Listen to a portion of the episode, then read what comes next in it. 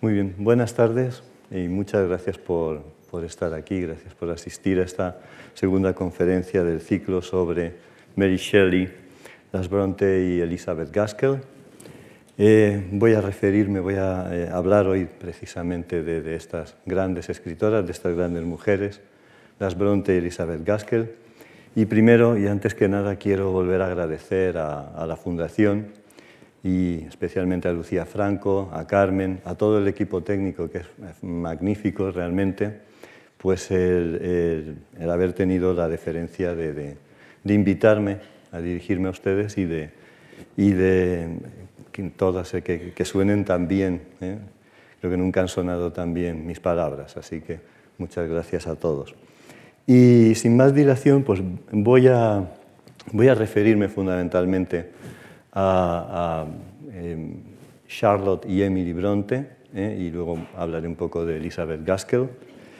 Son, como ven ahí, esos, durante estos años de 2016, eh, hoy en, esta, en este año de 2018 se cumple el bicentenario del nacimiento de Emily Bronte. En estos tiempos se van celebrando ¿no? los centenarios del nacimiento de Charlotte, 2016, Branwell, el hermano, en 2017, Emily 2018, Anne será en 2020 y también el bicentenario del momento en el que Patrick Pronti, que es como se llamaba en realidad, se cambió el nombre para hacerlo un poco más extraño, Patrick Pronti, que venía de Irlanda, su padre, eh, fue invitado a convertirse en eh, rector, digamos, de, de, esa, de esa vicaría, de esa rectoría de Haworth, en el norte de Inglaterra, en Yorkshire. Bien, eh, aquí tenemos este famoso cuadro que se guarda en la, eh, en la National Portrait Gallery de, de, Londres, donde aparecen las tres hermanas. A la derecha tenemos a Charlotte, ¿m? arriba a, a, Emily en el centro, y aquí a la, a la, a la izquierda eh, tenemos a Anne. Eh, voy a referirme, ya digo, fundamentalmente a Charlotte y a Emily, por, un poco por cuestión temporal, también porque realmente, eh, digamos que Anne no escribió eh, obras góticas o obras relacionadas con lo sobrenatural, pero sí que les quiero advertir de que es una autora también, también fundamental.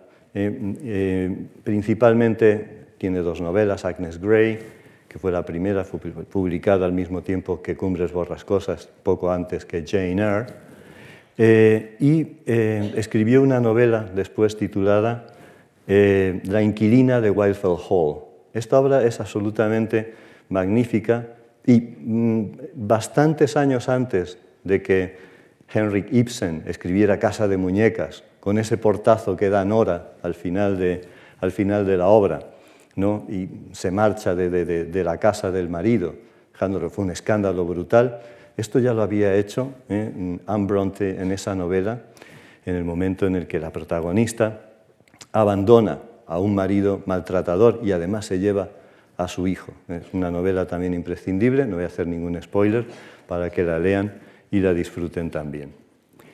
Este es Howard, el parsonage, la, eh, la rectoría en la que es, eh, es una una foto ¿eh? de, de, época, que es 1860, unos pocos años después de que, de que la familia pues, se extinguiera, ¿eh? por así decirlo, y pueden ver ¿eh? cómo era la configuración de la casa, que hoy es un museo, de, de, las hermanas Bronte, de los hermanos Bronte en realidad habría que decir, porque el autor de ese, de ese retrato que les he mostrado fue Branwell Bronte, el hermano. Eh, eh, la, verdad es que es una, historia bastante trágica. Eh, en realidad habían sido, habían tenido estas tres hermanas que les he mostrado y Branwell, que era el que seguía a, a, Charlotte en la línea familiar, habían tenido dos hermanas también, Elizabeth y Mariah, que murieron, eh, murieron bastante jóvenes, bastante pequeñas. Ahora contaré un poco por qué. Y en todo caso es importante que tengan, que tengan en consideración esta figura del hermano de Branwell Bronte, que es o que supone la inspiración para sus hermanas. Sus hermanas creían que iba a ser el gran genio. Por cuestiones biográficas que quizás no hacen ahora tanto al caso, eh, fue una persona que, que, tuvo una vida trágica en este sentido, que después de una historia de desamor, el desamor es importantísimo en las hermanas Bronte y en el hermano Bronte, eh, eh, tras una historia de desamor, digamos que mm, tuvo un momento de, depresión, se dio a la bebida. ¿eh? Fue una historia muy terrible, muy trágica y, la muerte de, Branwell pues ocasionó casi en cadena ¿eh? también la muerte de Emily y Anne poco después a causa de la tuberculosis. Una época verdaderamente dura y difícil. Este, esta, esta rectoría está situada en los páramos de Yorkshire. He puesto una foto muy idílica, pero si han estado, han visitado el lugar que les recomiendo encarecidamente visitar si no lo han hecho, eh, son los páramos de Yorkshire, los moors. Es un paisaje, bueno, el tiempo de hoy en Madrid es parecido al, tiempo que, se tiene normalmente en estos, en estos páramos, en estos salvajes páramos de Yorkshire, maravillosos por otra parte. Unas descripciones. Estos páramos están perfectamente eh, representados eh, y perfectamente descritos en la mayoría de las obras de las Bronte. Eh, digamos que esa interacción entre paisaje y autoras es constante y está pues, mm, permanentemente en todas estas obras magníficas de las hermanas Bronte. Bien, este, esta es la escuela de Cowan Bridge. En esta escuela, lugar que existe y que puede ver, se visita, en este lugar tuvo, eh, pues, acontecieron esos eh, acontecimientos que he comentado. La muerte, ya había muerto la madre de, todos los hermanos con anterioridad, después de cinco partos. Eh, esto era absolutamente normal en esta época. la mortalidad de mujeres y la mortalidad infantil era bastante era bastante grande, por desgracia, por las condiciones higiénicas, por las condiciones de vida de, aquellos momentos. ¿no? Y eh, las dos hermanas mayores, que habían sido como madres sustitutas de la madre de Elizabeth, eh, pues también fallecieron en una epidemia que se produjo en este, en este colegio. Si han leído Jane Eyre, han visto seguramente también versiones cinematográficas, es, eh, esta institución es Lowood, ese colegio en el que está dominado por, por Mr. Brocklehurst, que existió de verdad eh, y fue un personaje terrible que, llevaba con mano de hierro esta, institución educativa y en la que mm, rápidamente el reverendo, después de la muerte de sus, de sus hijas mayores, retiró a las otras dos que estaban en aquel momento, Charlotte y Emily, para mm, intentar salvarlas de, de, de esas condiciones eh, terribles eh, de, epidemia que se había producido en el colegio. Pero esto está, ya digo, reflejado en el episodio de Ellen Burns, en el episodio mm, primero de la infancia de Jane Eyre, de la magnífica novela de Charlotte. Bien, eh, en 1815, fíjense, cuando terminan las guerras napoleónicas, los, los hermanos recibieron un regalo, un regalo de unos soldaditos de plomo, unos soldaditos de plomo a los que le dieron nombres, el duque de Wellington, etc. Y eh, esto dio pie a que los hermanos mm, eh, escribieran unas obras literarias eh, infantiles, juveniles, las que se conoce con el nombre de juvenilia, de obras de juventud, en las que por una parte, por una parte Charlotte y Branwell inventaron con su imaginación prodigiosa el reino de Angria, un reino imaginario, ya digo, pues, donde inventaban historias, donde escribían determinadas, determinadas peripecias ¿no? de personajes fundamentalmente aristocráticos y con mucha influencia de la reina Victoria, que había empezado a gobernar, como saben, en 1837 en Inglaterra, dando luego nombre a toda una época fecunda, con luces y sombras, ¿no? como todas las épocas históricas. Y por otra parte, Emily y Anne fueron las creadoras del reino imaginario de Gondal. ¿no? Ahí comenzó la trayectoria literaria de, estos, de, estos, hermanos en este momento. ¿no? Hay que tener en cuenta que, como diré, eh, especificaré luego un poco más, eh, las, las Bronte están tremendamente mitificadas, son figuras que se han convertido en iconos de la cultura popular, etcétera, etcétera.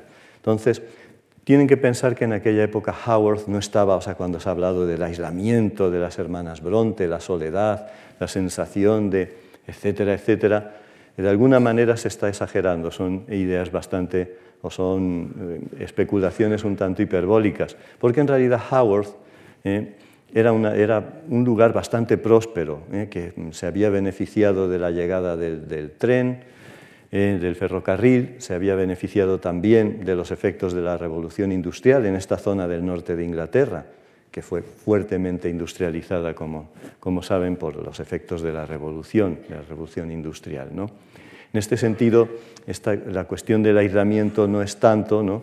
pero ellos sí que de alguna forma se refugiaron siempre eh, en, la, escritura y también en la lectura, porque hay que decir también algo importante, y como sucedió con Mary Shelley, el reverendo Patrick Prunty, eh, al revés de lo que hacían los padres de aquella época, les dejaba leer a sus hijas eh, de su bastante bien nutrida biblioteca, ¿no?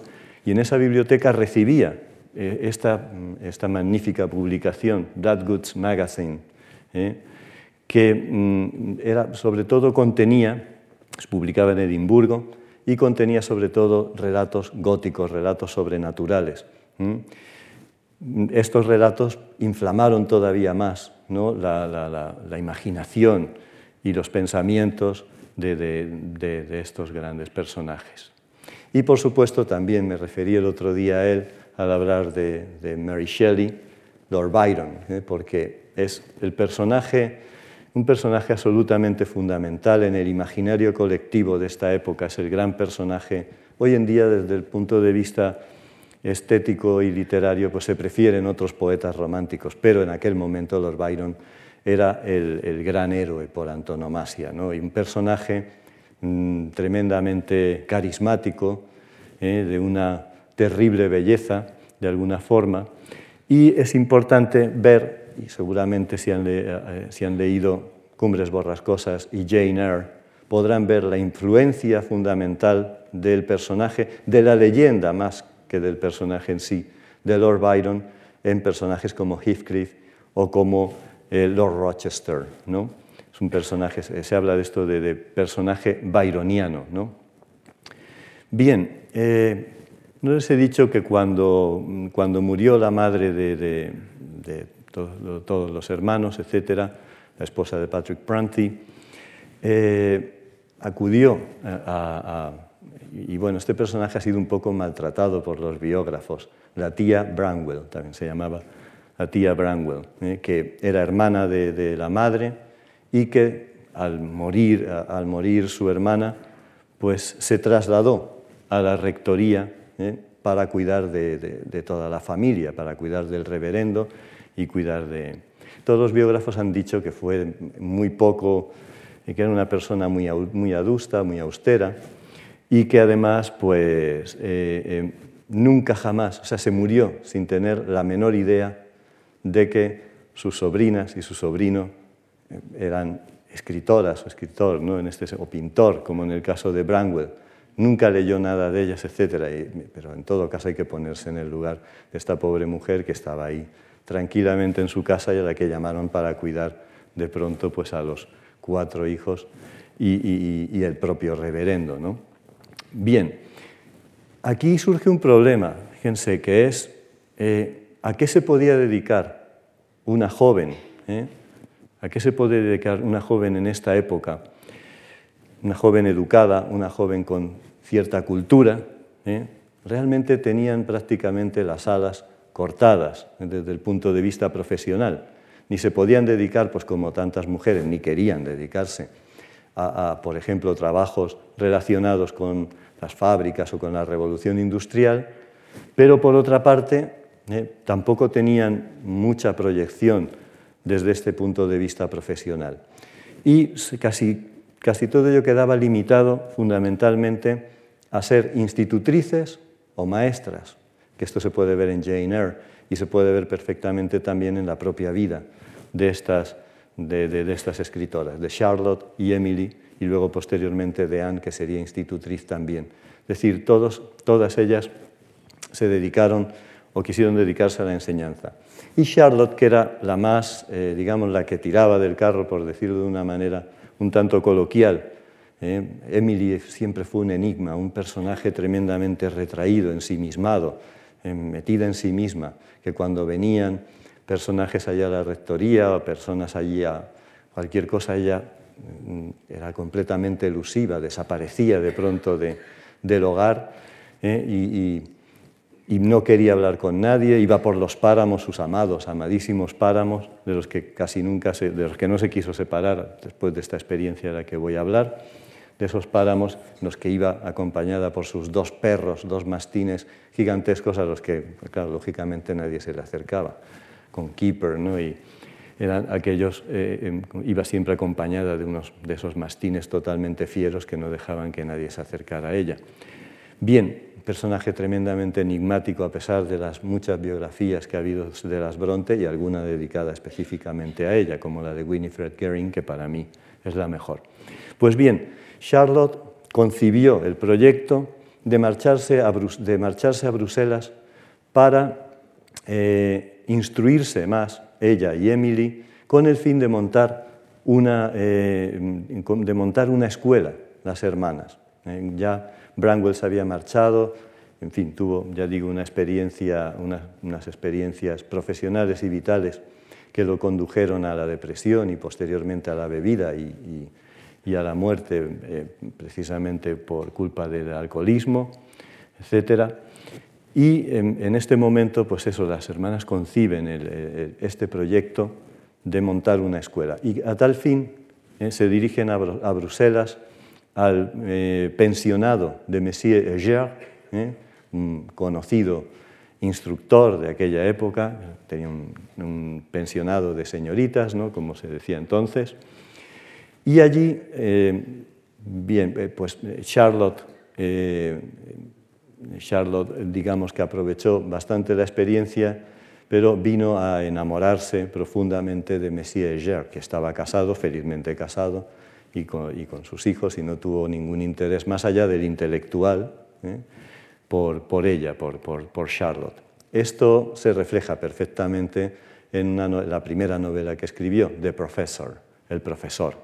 Esa novela está dedicada de alguna manera a esos amores que se descubrieron de manera más tardía, luego por cartas que Elizabeth Gaskell en la famosa biografía a la que me referiré, eh, no aparecen ni siquiera referencias ni nada. Elizabeth Gaskell lo sabía, pero no quiso hablar de este episodio, porque era cuando ya Charlotte estaba casada con el reverendo Nichols. ¿no?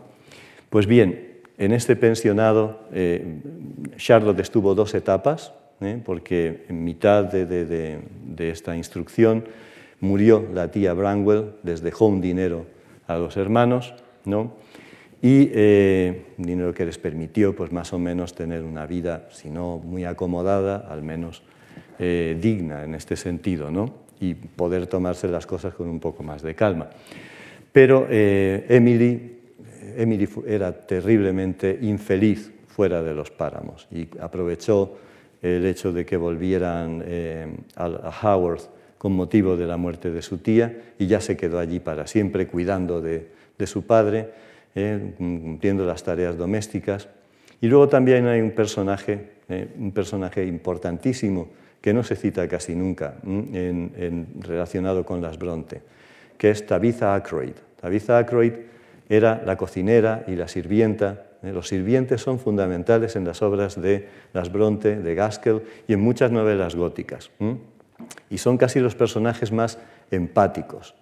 ¿Eh? La, única persona con la que realmente se relacionaba bien Emily era con Tabitha Ackroyd. No iba a la cocina y esta mujer, que era de, ascendencia, de ascendencia céltica, le contaba eh, historias, le contaba cuentos, leyendas, eh, poemas etcétera, que de alguna manera también contribuyeron a, inflamar la imaginación de, la enigmática Emily. Bien, es importante ver que desde un primer momento Charlotte, ¿eh? y esto es muy importante sobre todo en este, este, momento histórico, que una mujer diga esto, ¿eh? voy a escribir porque no puedo evitarlo. Desde, desde, muy joven albergó la idea, ¿eh? la necesidad de alguna manera de la escritura. Y se puso en contacto con diversos autores de aquella época, autores famosos de aquel momento, como fundamentalmente, aquí tenemos a Robert Southey, que era poeta laureado en aquel momento en Inglaterra, ¿no? al, que escribió pues, diversas cartas. A veces se olvidaba, muchas de las cartas en aquel momento ni siquiera eran devueltas, pero eh, no fueron entregadas porque se le olvidaba poner un sello dentro de, no era una mujer muy práctica, por allí metida en Howard, no era una mujer muy práctica, dejaba un sello metido en el, eh, metido en, el, sobre ¿eh? para que luego la otra persona le escribiera y no tuviera que gastarse en un sello, que hoy parece una cosa, eh, vamos, ya ni siquiera hay sellos casi, pero, pero en aquel momento era, era caro. ¿no? Pues bien, le escribía Robert Southey y y Southey le contestó, ella expresándole su deseo de convertirse en escritora y que le diera, que le diera consejos, etc. Y él le contestó, y le traduzco, la literatura no puede ser la ocupación de la vida de una mujer y no lo debería ser. Le dijo, muy bien, muchas gracias, muy bonito lo que me manda, pero es que, ¿qué hace una mujer escribiendo? Es para que vean la situación de este, de este momento, ¿no? es lo que se llama, los biógrafos han denominado, las biógrafas más bien, The Infamous Letter, la, carta infame de Robert Southey. Ha quedado su, su mm, prestigio literario bastante mermado en este sentido. ¿no? Bien, entonces la escritura se ve como un predio exclusivo del, hombre, ¿no?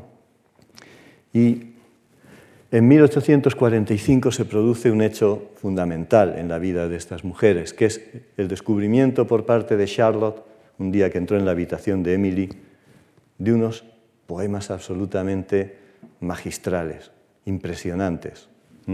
Los poemas que Emily guardaba en unos cuadernos. Bueno, cuando Emily descubrió que la hermana había entrado en la habitación, le montó allí, le montó allí una disputa tremenda. Estuvo varios días sin, varios días sin, sin, hablar, sin hablarle, sin dirigirle la palabra, pero si algo era, que eran muchas más cosas, eh, Charlotte era tenaz, era una persona tremendamente tenaz y tremendamente convincente. Y a raíz del descubrimiento de esos poemas, decidió, ¿por qué no hacemos un volumen, las tres hermanas, un volumen de poesía de nuestros poemas, los poemas que hemos escrito y algunos otros que podríamos escribir. ¿eh? Y los publicamos. Y así surge esta primera publicación de 1846. Pero verán que son poemas por Correr, Ellis y Acton Bell. De nuevo, las mujeres ¿eh? no podían o se veían eh, eh, incapaces en este sentido de poner su nombre, por razones morales, por razones sociales en aquella época, no ponían nunca su nombre. Correr, Charlotte, Ellis, Emily, Acton, Anne, Correr, Ellis y Acton Bell fueron los los seudónimos perdón, bajo los que se ocultaron los nombres de las autoras. ¿Saben cuántos, cuántos ejemplares se vendieron de este, de este poemario? dos, dos ejemplares. No es que la tirada fuera muy, muy grande, pero en última instancia, pero tuvo un efecto realmente importante, aparte de que, eh, sobre todo la poesía de Emily es absolutamente sublime, pero tuvo un efecto muy importante que fue el que Charlotte les dijo a sus hermanas, ¿por qué no escribimos cada una de nosotras una novela? ¿Eh? La mandamos y a ver si nos la publican. Bien, y efectivamente así fue con la curiosidad de que Charlotte, que era la que había impulsado todo este proyecto fundamentalmente, eh, mandó The Professor y The Professor fue rechazado por los editores que sí se interesaron por Cumbres Borrascosas y Agnes Grey, las obras de eh, Emily y de Anne. Pero bueno, lo bueno que tenía, otra de las cosas buenas que tenía, que tenía Charlotte era que era inasequible al desaliento. Y entonces comenzó a escribir Jane Eyre, que por distintas cuestiones editoriales de aquel momento acabó siendo publicada primera, antes que las otras obras. Pero ahora me refiero a, Cumbres Borrascosas, ¿no? Aquí tienen cómo era, esta es la casa en la que se basó eh, Emily, nada de un palacio ni nada de eso como ponen muchas veces en las películas, una casa de una granja, una casa de campo, hoy, hoy reconstruida, la están reconstruyendo, llevan un montón de años. ¿eh? Y cuenta esa historia de amor y de desamor y de horror, que es la historia de Heathcliff y Catherine Earnshaw. Eh, es importantísimo, o sea, realmente siempre, a ver, yo como profesor de literatura, pues como comprenderán, soy de los que siempre defiende el texto literario frente a la, frente a la película, aunque comprendo que las películas muchas veces, como esta de 1939, pues tiene una estética maravillosa. Pero, ¿qué ocurre con todas las películas dedicadas a Cumbres Borrascosas? Que solo cuentan la primera parte. Son totalmente parciales y quedan pues como una historia, eso de amor trágico, etc. Cumbres borrascosas es mucho más que todo eso. Es una novela tremendamente ambigua, una novela de una inteligencia, ¿eh? inteligencia narrativa absolutamente grandiosa, ¿no? Y, bueno, una obra que se ha convertido en, universal, ¿no? con ese amor pasional y romántico, ¿no? entre comillas, de Catherine Earnshaw y de, y de, y de Heathcliff, ese personaje ¿eh? ese personaje distinto, diferente, un niño que encuentran en Liverpool que es a gypsy, un gitano. Esto es importante, siempre ponen, claro, muchas veces uno nos explica viendo las películas, dice, bueno, ¿y por qué deja Catherine a Heathcliff si es guapísimo, alto, maravilloso y estupendo? ¿Eh? En realidad eso en la novela no es así, el que es guapo de verdad y el que es rico es Edgar Linton, y por eso se casa Catherine con él. No lo olviden, ¿eh? esto es muy importante desencadenando la tragedia que después vendría. Estoy hablando de lo que es la obra literaria en sí, del texto. Y aquí tenemos a Laurence Olivier y Merle Oberon en esa versión de 1939. Se ha producido en este sentido una tergiversación ¿no? y una simplificación de unos personajes de una profundidad y ambigüedad psicológica, si queremos hablar desde un punto de vista anacrónico y literario, en una novela totalmente marcada por la dualidad. ¿no? Aquí hay dos narradores, dos casas, dos familias, dos partes estructurales y en medio de todo ello Heathcliff, ese personaje extraño, de cuyo, cuyo, origen se desconoce y que aparece allí y que lo revuelve completamente todo. ¿no? Ese personaje totalmente byroniano, ¿no? que viene de fuera, un arquetipo de alteridad, de otredad, ¿no? vinculado de alguna manera, como ya decía el otro día, a la monstruosidad. Un personaje que, que, tiene bastantes vínculos con el monstruo de Frankenstein. Y bueno, ahí tenemos ¿no? Todas estas, estas frases impresionantes, ¿no? Nelly, I am Heathcliff, ¿no? Nelly, soy Heathcliff. ¿eh? Y esto, por desgracia, no lo bueno, por desgracia, si no la novela no sería lo que, lo, que, lo que es. Pero es el momento en el que en el que Catherine le dice a Nelly, a Nelly Dean, la sirvienta y narradora fundamental de la novela, eh, que, se va a casar con Edgar Linton. Pero justo en ese momento Heathcliff se marcha, eh, se pierde por ahí unos cuantos años enigmáticos, ¿no? Y, eh, y entonces dicen, no oye esto que dice Catherine, ¿no? Esa identificación con el otro, con lo diferente. Nelly, I am Heathcliff, soy Heathcliff está siempre, siempre en mi pensamiento. No como algo placentero, al igual que yo no soy siempre placentera para mí misma, sino como mi propio ser, esta unidad, ¿eh? este, este, momento de, epifánico, ¿no? de verdadera unidad entre, entre, una persona y la otra. Esa idea de almas gemelas. no sé de qué están hechas las almas, pero la mía y la suya son una sola. Esta historia de amor extraña, como, puede, como es. Y terrible, ¿eh? de verdad. Tengan cuidado ¿eh? de no encontrarse con un Heathcliff por ahí, todas las señoras que están aquí, y señoritas, sobre todo. Bueno, eh, también tenemos aquí esta idea de la maldición de Heathcliff y el amor que va más allá de la muerte, vinculado a lo espectral, vinculado a lo sobrenatural. Fíjense lo que dice Heathcliff, dice, y rezo una plegaria, y la repito hasta que se seca mi lengua. Catherine Ershaw, que no puedas descansar mientras yo viva. Dijiste que te asesiné, persígueme, atorméntame entonces. Los asesinados atormentan a sus asesinos, según creo. Bien sé que han vagado fantasmas por la faz de la tierra. Quédate a mi lado siempre, asume cualquier forma, vuélveme loco, pero no me dejes en este abismo en el que no puedo hallarte. ¿Mm? Esa maldición de Heathcliff obsesionado ¿eh? con, Catherine y luego en toda una segunda parte de la novela maltratando completamente a los, eh, a los demás personajes de la segunda generación. ¿eh? No en vano, pues los críticos de la época tildaron a la novela de salvaje, de brutal y de masculina. Imagínense la sorpresa que se llevaron tiempo después cuando descubrieron que fue una mujer la que había escrito la obra. ¿no? Bien, y dentro, de, dentro de, esa novela hay un episodio sobrenatural impresionante que es el sueño de Lotwood, el primer narrador, un narrador completamente inadecuado, ¿eh? y por eso es sustituido luego por Nelly Dean, que en, una tormenta de nieve Heathcliff lo, echa de, cumbres borrascosas, ¿eh? y una, una, sirvienta se apiada de él y le dice, venga usted aquí por lo menos duerma, duerma si quiere en esta habitación. Y duerme en la habitación de Cathy, de Catherine Ershaw. ¿no? Y entonces tiene un sueño, una visión, no se sabe bien esta ambigüedad que produce lo fantasmal, lo espectral, lo inexplicado. ¿no?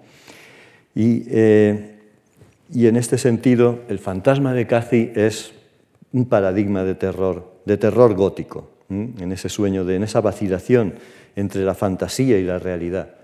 Sueña o, o escucha una rama que toca en, el, en, el, en la ventana y que dice, let me in, let me in, déjame entrar, déjame entrar. Es un momento verdaderamente, eh, verdaderamente mm, no sé cómo, terrorífico, ¿eh? y que luego ha sido imitado en, una multiplicidad de, obras literarias, entre ellas un relato de Elizabeth Gaskell, al que me referiré luego, el cuento de la vieja nodriza, pero también, por ejemplo, en Salem's Lot, ¿no? de Stephen King, esa magnífica novela de vampiros. ¿eh? se déjame entrar, que aparece en, otros, en otros momentos, ¿no? Hay una película incluso basada, e, e, esta película está basada en otra película escandinava, a su vez sueca, Let Me In, déjame entrar, con esas figuras fantasmales ¿eh? de niños o de niñas, ¿no? que, quieren venir, que, quieren entrar, ¿no? fantasmas infantiles, y que también se ve, por ejemplo, en The Drifting Snow, ¿eh? la nieve moviente, ¿no? un relato de August Derleth, que fue uno de los colaboradores y amigos de eh, Lovecraft, eh, otro de los grandes maestros del terror americano en este caso. ¿no? Bien, aquí tenemos todos estos, todos estos ejemplos. Y por supuesto luego la huella de, mm, Cumbres Borrascosas en la cultura popular es inmensa. Seguramente aquí solo recojo pues, algunos ejemplos. Esta novela de Juliette, eh, perdón, esta novela, esta película eh, eh, interpretada por Juliette Binoche y Ralph Fiennes, que ha sido de las que ha tenido pues, más éxito. Una película muy peculiar de Buñuel, fíjense, Abismos de Pasión, una, una, una versión de cuando Buñuel estaba en México, una versión mexicana, y que demuestra que la historia de Cumbres Borrascosas es transportable a cualquier, a cualquier clima, a cualquier lugar. Transcurre en México una, novela muy, eh, perdón, una película muy interesante de 1953. Y luego, bueno, es inevitable, aunque no quiera me tengo que referir a ellos, a la saga de, Crepúsculo, Twilight, ¿eh? la historia de la segunda entrega de Eclipse, ¿eh? con el, amor de Bella por Edward Cullen, por el hombre lobo, ¿no? se asemeja muchísimo. y está basada, lo ha dicho la propia Stephanie Meyer, que es la autora de la saga, está basada eh, completamente en cumbres borrascosas, en el conflicto de cumbres borrascosas. Bien. También conocerán ¿eh? ejemplos musicales, ¿no? como el de Kate Bush, ¿eh? por ejemplo, también muy extraña ella misma y muy sobrenatural. Y luego, por supuesto, ha habido reescrituras, hay muchísimas. Yo he elegido esta porque es de este mismo año, Ill Will, Mala Voluntad, que es la historia no contada de Heathcliff. En esos años en los que Heathcliff desaparece de los páramos y luego vuelve, luego regresa, enriquecido, ¿eh? y que no se sabe muy bien qué es lo que ha hecho entre medias, ¿no? que parece ser que fue que estuvo en el ejército, es algo que se dice en la novela, pero que no se dice de manera muy explícita. En fin, es importante que hay una gran cantidad de reescrituras, ¿eh? de, también eh, la historia contada por Nelly Dean, desde, desde su propia perspectiva, desde su propia parte. Tenemos ejemplos también de, de cómic, de novelas gráficas, ¿eh? Aquí tenemos ese momento Nelly, Ian Heathcliff, etc. Ese momento fundamental. Y pasamos a hablar de Jane Eyre, una autobiografía, un Bildungsroman, como se llama, una novela de formación, editada, como ven, ¿eh? Por Currer Bell. Todavía ¿eh? Charlotte no había dado a conocer la identidad propia y la de sus hermanas. Esta novela quedan tres volúmenes, contiene elementos absolutamente revolucionarios para la época en la que se escribió. Hoy en día sigue siendo de alguna manera revolucionaria. Algunos de ellos hablan de, ella como protofeminista. En realidad tiene, de un punto de vista de entendimiento del feminismo, un feminismo racional, se entiende, se ve perfectamente en muchísimos ejemplos de frases, de pasajes de la propia vida de, Jane, que se va eh, identificando con otros modelos femeninos a lo largo de la novela eh, y va reconstruyendo su propia personalidad a través de esos modelos femeninos. ¿no? Y eh, dice cosas como, como, como esta, ¿no? Soy una máquina sin sentimientos. ¿Piensas que porque soy pobre, fea, oscura y pequeña, no tengo alma ni corazón? Tengo tanta alma como tú y más corazón incluso. Esto le dice a Rochester, a un hombre. Esto es tremendamente revolucionario en esta época, ¿no? Y esto ha sido muy citado, ¿no? No soy un pájaro y ninguna red me atrapa. Soy un ser humano libre, con un espíritu independiente. Que esto lo diga un personaje femenino en 1847 es un alegato eh, revolucionario. Y así se entendió ¿eh? y así fue tremendamente criticada y atacada, tanto por críticos masculinos como por una gran cantidad de mujeres, ¿eh? incluso de escritoras, de intelectuales de la época, y sobre todo, pues, pues eso se convirtió pues, en piedra de, escándalo. ¿eh? No soy un ángel, y en esto está, contestando al poema famoso de 1837 de Coventry Patmore, que se titulaba El ángel del hogar, The Angel in the House, ¿eh? esa, construcción ideal de la mujer en su casa, madre que cuida a sus hijos, etcétera, etcétera. ¿no? Y dice, no soy un ángel y no lo seré hasta que muera, seré yo misma. ¿eh? La identificación de su, de su, propio, de su propio yo. Y dice, y aquí esto lo voy a leer parcialmente, dice, ojalá la mujer tuviera tanta o tuviera acción en su vida como el hombre. Son frases absolutamente escandalosas y revolucionarias en el contexto de la Inglaterra victoriana, como se pueden imaginar. A pesar de ello, se convirtió en un gran éxito, claro, precisamente por ello, por ser escandalosa. Se convirtió en un gran, en un gran éxito y Charlotte eh, se transformó de pronto pues, en, un personaje eh, fundamental dentro del ámbito cultural ¿eh? de, la Inglaterra de la época, viajando en varias ocasiones a Londres, conociendo a los principales escritores. Sus principales defensores fueron hombres, curiosamente.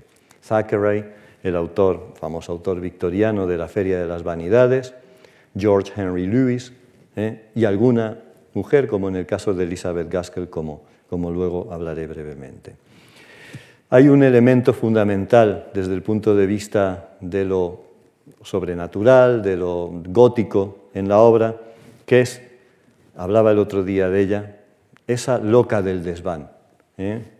Cuidado con la loca del desván. Beware of the mad woman in the attic. ¿eh? Es un, personaje fundamental, ese personaje que, como decía el otro día, no tiene voz. ¿eh? Un personaje que está encerrado, que viene del Caribe, de ese Caribe luminoso, y la han metido en un ático en Thornfield y han dicho que está loca. Y allí es en ese momento de, confesión de Rochester, ¿eh? le pide, a, punto de, estar, de, casarse, aparece el hermano de, ella y dice, no, no, que no se case, que está ya casado. Alguien tiene algún impedimento y en ese momento aparece. ¿no? Bien, este personaje es absolutamente fundamental dentro de la historia cultural, ¿eh? dentro de la historia cultural de, la, novela gótica, de la novela en general, de la literatura y también eh, del pensamiento, de la filosofía, ¿eh? sobre todo a través de esta, de esta obra de Sandra Gilbert y Susan Gubar, The Mad Woman in the Attic, La loca del ático, a la que se identifica con la mujer escritora y la imaginación del siglo, del siglo XIX. Está publicado, si lo quieren, quieren tener acceso a él en, la versión española, en la traducción española, en cátedra, La loca del desván. ¿eh? Es un libro de, dos grandes autoras feministas en las que defienden que este personaje, Bertha Mason, ¿eh? del que sabemos apenas su nombre y nada más, ¿eh? encerrada ahí en el ático de Thornfield, es un, símbolo de la condición femenina y de la, escritura, de la, escritora, de la escritora mujer, de la mujer escritora. Y esta, esta, novela grandiosa, ¿eh? publicada en 1966 de Jean Rees, Ancho Mar de los Sargazos, que cuenta la historia de esa loca del desván desde la perspectiva de la propia loca. Desde le da voz y le da la capacidad de poder expresar lo que sentía. También está Rochester ahí y también se ve eh, su conflicto, etcétera, etcétera. Es una obra absolutamente grandiosa que les recomiendo, que les recomiendo también leer.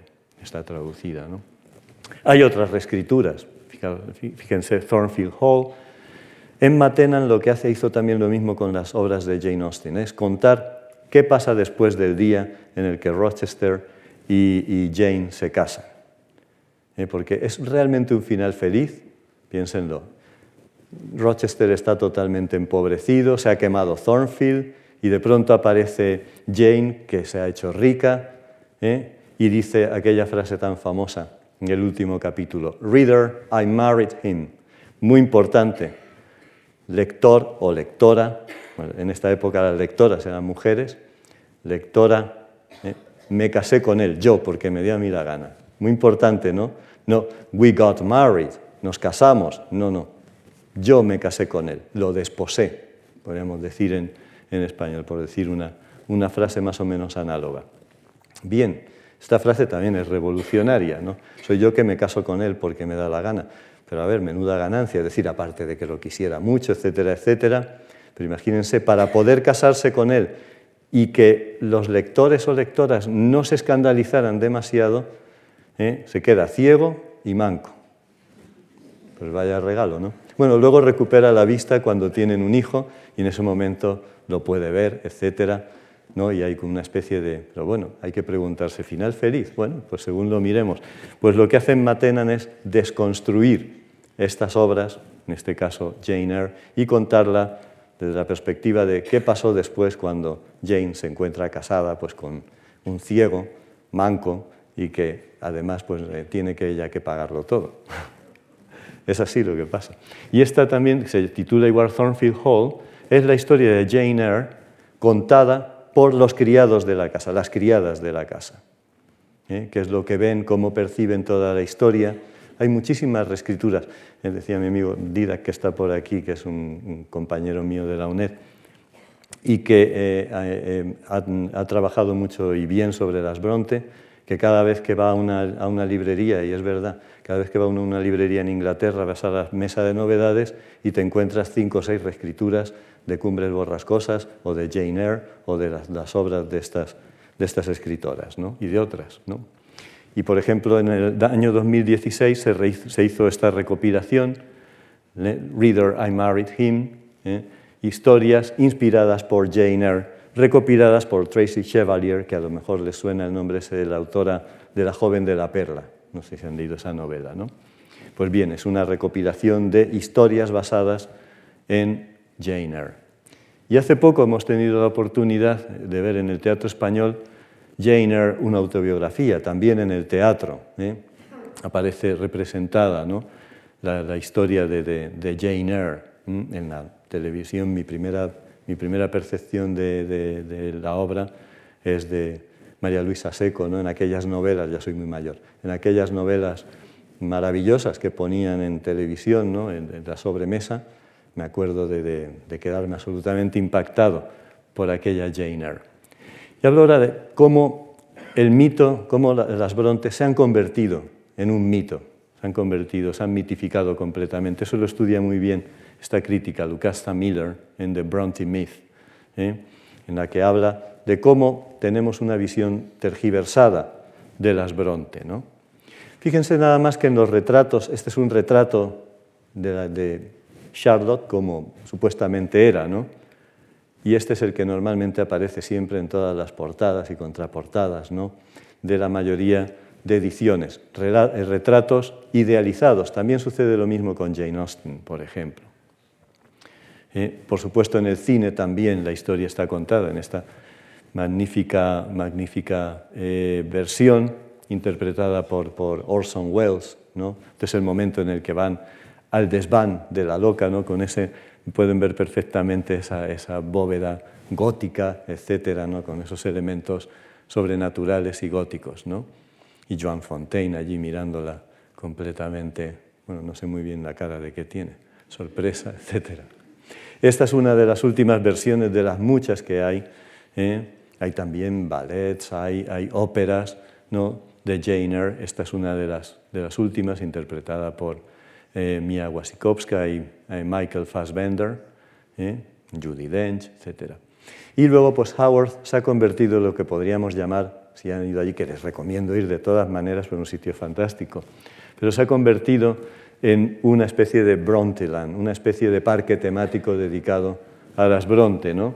donde pueden ver el Black Bull, es la taberna donde iba Branwell allí a, beber hasta, hasta caerse eh, redondo, ¿no? y que todo el mundo va allí a beberse una pinta en el mismo sitio donde estaba Branwell. ¿no? Es decir, de alguna manera hay una cierta eh, hipérbole y hasta cierto punto monstruosidad de toda esta parafernalia, que, bueno, pues que es atractiva, etcétera, pero que de alguna manera resulta, eh, excesiva y tergiversadora del espíritu digamos, de las obras, pero bueno, quizás esto ya es inevitable. Tienen, por ejemplo, en sellos ¿no?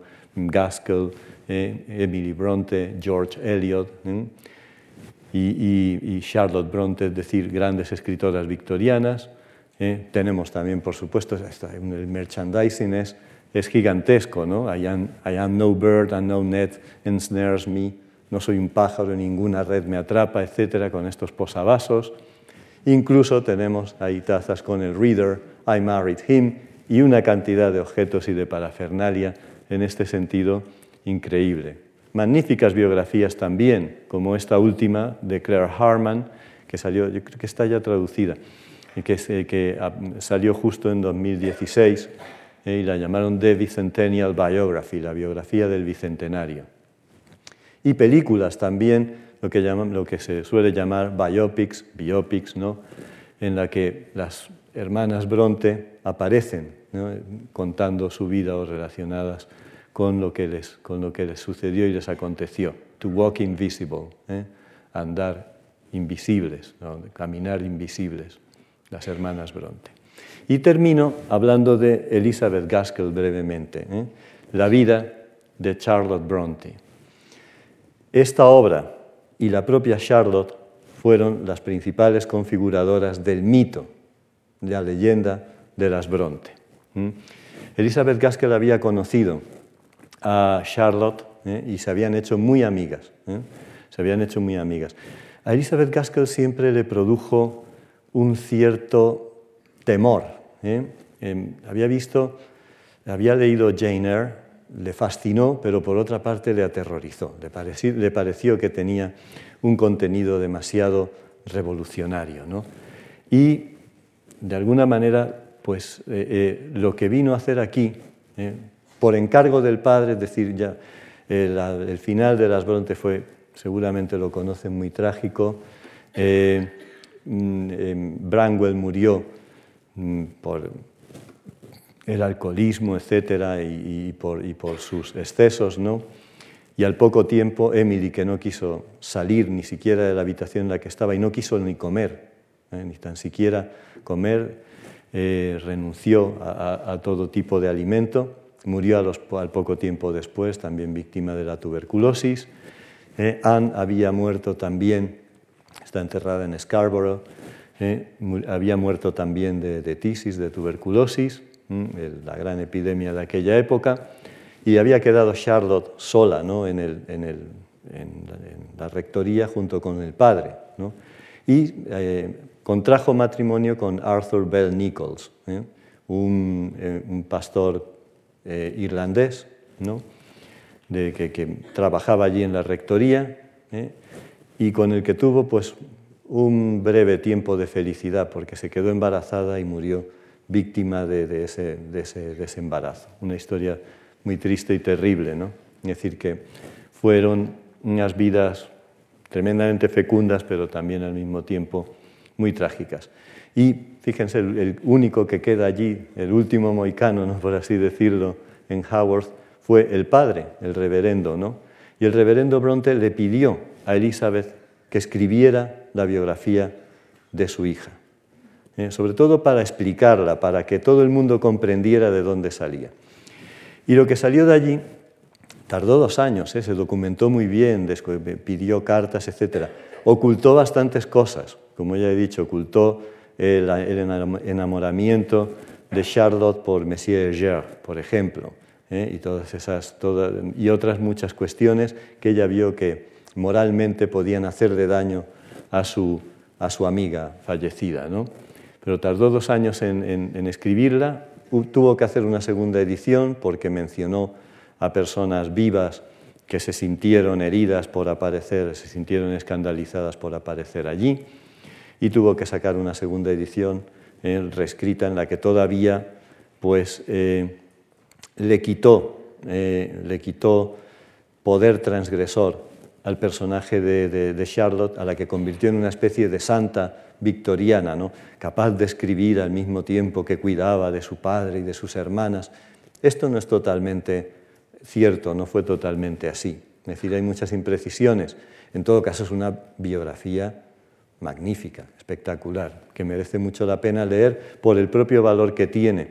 Pero ya, os ya, les digo que eh, contribuye a que las Bronte se, convirtieran en un mito, algo que ya había hecho Charlotte explicando o moralizando los escritos de sus hermanas y fundamentalmente de Emily, porque ella misma se había sentido convulsionada por cumbres borrascosas. Fíjense, esto es muy interesante. Y a partir de ahí, pues Charlotte se convierte pues, en la muy abnegada y sacrificada hija del reverendo y que ayuda a sus hermanas. Emily, un personaje casi evanescente, casi que no pisa la tierra, etc. Todo esto proviene, esa idea de que Howard estaba totalmente aislado de la sociedad y aislado del mundo. Todo esto, ya digo, no, no fue en absoluto así, no, no fue en absoluto así. Aquí tenemos a Elizabeth Gaskell ya mayor. Elizabeth Gaskell había, había nacido en Londres, había, su madre también murió. Aquí la ausencia de la madre, claro, decimos, ¿y por qué hay tantos huérfanos ¿no? en la novela victoriana, en la novela del siglo XIX? Es que por desgracia, ¿eh? la mortalidad, como he dicho, de las mujeres era enorme, era, era, mm, terrible. ¿no? Y ella pues, también se quedó sin, sin, madre, la crió pues, una tía suya en Knutsford, en Cheshire, Y luego en Manchester conoció al que sería su marido, un, personaje muy interesante, William Gaskell, ¿eh? que, era, eh, era, digamos, pastor ¿no? o, mm, hombre de, la iglesia unitaria, una rama muy interesante del protestantismo anglicano, ¿no? ¿eh? desde el punto de vista de que pensaban que se podía llegar a la salvación, se piensan que se puede llegar a la salvación por medio de la razón ¿eh? y por medio de las, de, las, buenas obras desde el punto de vista social, etc. Yo digo que es interesante también esa, esa, esa facción, digamos, o esa, eh, esa visión religiosa. Esta es la casa en la que vivieron en, en Manchester. Es decir, tuvo algo que no tuvieron las Bronte, que siempre añoraron de alguna manera, que Charlotte lo tuvo de manera muy breve, que fue mm, ser queridas, ser amadas por alguien ajeno al, hogar, a ese espacio doméstico. ¿no? Y fue una mujer verdaderamente incansable, activa. Hoy en día se la considera una autora, hoy en día no tanto, pero hasta hace poco se la consideraba una autora menor dentro de la literatura victoriana, una escritora victoriana cuyo mayor logro había sido eh, esa biografía de Charlotte Bronte. Y bueno, pues también esas obras, como siempre se había visto esta dualidad, esta duplicidad entre novelas domésticas, como es el caso de Cranford, magnífica, ¿eh? Em, que relata pues, eh, pues la vida en un, pequeño, en, una pequeña población del norte de Inglaterra, o también la novela industrial. Esta es la gran época de la, de la revolución industrial y casi todas las obras victorianas están de una manera u otra mediatizadas por este sueño de la razón que produce monstruos, como decía, como decía Goya. El sueño de la razón que es en cierto modo el de la sin razón. ¿no? Y esto es lo que sucede con Norte y Sur, quizás su obra más conocida, ¿eh? North and South, en la que está eh, ubicada en Manchester, está ubicada en el norte de Inglaterra y esa cima, esa dicotomía entre el norte y el sur, que todavía sigue vigente en la Inglaterra actual, ¿no? en Gran Bretaña. Bien, esa sería, pero se olvidaban quizás de lo más importante, hasta hace muy poco, o de lo más importante desde el punto de vista de lo que yo estoy aquí eh, hablando hoy. Las obras, eh, los relatos fantasmales, los relatos góticos. ¿eh? Saben que por esta época, en la, Inglaterra victoriana había almanaques navideños, ¿eh? porque se tenía la costumbre de, contar en Navidad relatos de fantasmas. Esta es la, época, ¿eh? la, edad de oro de la, literatura fantasmal. La proliferación de fantasmas es enorme, incluso en la, época, en la época en la que se fundó en 1882, si no recuerdo mal, la Sociedad para la investigación eh, psíquica, que se, eh, eh, investigaban todo tipo de fenómenos paranormales. Algunos creían en ellos, como Conan Doyle, y el primer presidente de la asociación fue William James, el gran filósofo hermano de, Henry James, el gran autor americano, autor de una grandísima novela de fantasmas que es La Vuelta de Tuerca, The Turn of the Screw, basada en Em, en, el episodio de Cathy, del fantasma de Cathy en, Cumbres Borrascosas, y también en esta, sobre todo en este relato de, eh, Elizabeth Gaskell, The Old Nurse's Story, ¿eh? el cuento de la vieja criada, de la vieja haya, de la vieja nodriza. Bien, eh, el principal artífice de aquellos almanaques navideños era Charles Dickens que tuvo una gran amistad y que, guardaba un gran afecto a Elizabeth Gaskell, a la que le impulsó a escribir estos relatos góticos fantasmales, ese otro lado del espejo, en el que se, ve perfectamente la separación, la dicotomía entre lo doméstico ¿eh? y lo sobrenatural, por ejemplo. ¿eh? esto podría, cabría referirse a esa idea de eh, lo siniestro, Diancánida, la inquietante extrañeza por parte de Freud, pero con eso no les voy a cansar. Simplemente, para, terminar, hablar de estas obras en las que aparece la imagen del sirviente, de la sirvienta, de la criada, que cuenta, que hace una especie, que cuenta la historia y que hace eh, digamos, el papel de, madre sustituta, ¿no?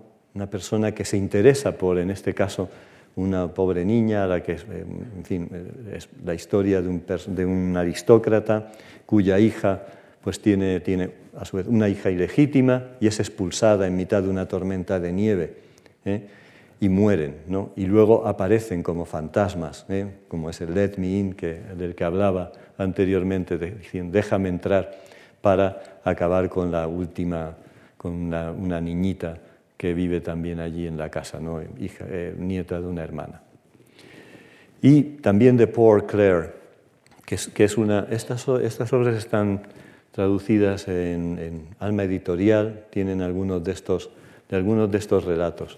La pobre Clarisa ¿eh? es una historia de doble maléfico verdaderamente espeluznante, una de las mejores historias que conozco en este, en este sentido. ¿no? Y sobre todo con una obsesión que tenía eh, Elizabeth Gaskell, que era el rechazo que ella tenía a la idea de que los males y, mm, las maldiciones de, los padres pasaban a los hijos, como se leía en la, en propia Biblia. ¿no? Y esto desde una perspectiva, esto es algo que tuvo ella de manera obsesiva. ¿no? Y este cuento, ya digo, es un, relato de una maldición. ¿eh? Aparecen brujas ¿eh? en estas obras, personajes femeninos que cumplen esa función de encantamiento, y de brujería. Y ya digo que este es un relato verdaderamente, verdaderamente terrorífico ¿no? y muy, muy interesante desde el punto de vista de lo que estoy hablando. ¿no? Y finalmente esta obra, Lois the Witch, la bruja Lois, que está basada en los famosos juicios de las brujas de Salem, en los que cientos, no estoy exagerando, cientos de mujeres fueron llamadas a declarar por, por ser presuntas brujas 19 de ellas ajusticiadas, una palabra muy paradójica, 19 de ellas murieron ¿no? Eh, por, el rigor de la justicia de, los puritanos de Nueva Inglaterra en aquel momento, eh, y dos perros también, curiosamente, los que nunca se ha sabido muy bien por qué los mataron. Se consideraba que también estaban endemoniados los pobres. ¿no? Pues bien, esta obra de Lois de Witch aparece lo que estoy diciendo, eh, estos elementos eh, sobrenaturales. Este, con una palabra que mm, me parece un tanto cacofónica, pero que todos sabemos lo que quiere decir, este empoderamiento de los personajes femeninos y esta capacidad para enfrentarse a una eh, sociedad eh, patriarcal completamente injusta y completamente opresiva con respecto a la mujer, una mujer escindida ¿no? entre lo doméstico y el fervor y la pasión por la escritura qué es lo que tuvieron todas estas mujeres de las que hablé el otro día, Mary Shelley, y de las que he hablado hoy, las hermanas Bronte y Elizabeth Gaskell. Termino con esa imagen de la reconstrucción, tal y como está ahora, de, de, Top Withens, que es, es un sitio absolutamente fabuloso y que, bueno, lo que pasa es que se encontrarán por ahí japoneses, en fin, una cantidad enorme de turistas haciendo el camino desde Howard a Top Withens, que es el lugar que, que fue, eh, en el que se inspiró Emily Bronte para escribir Wuthering Heights, Cumbres Borrascosas. Y eso es todo. Muchísimas gracias.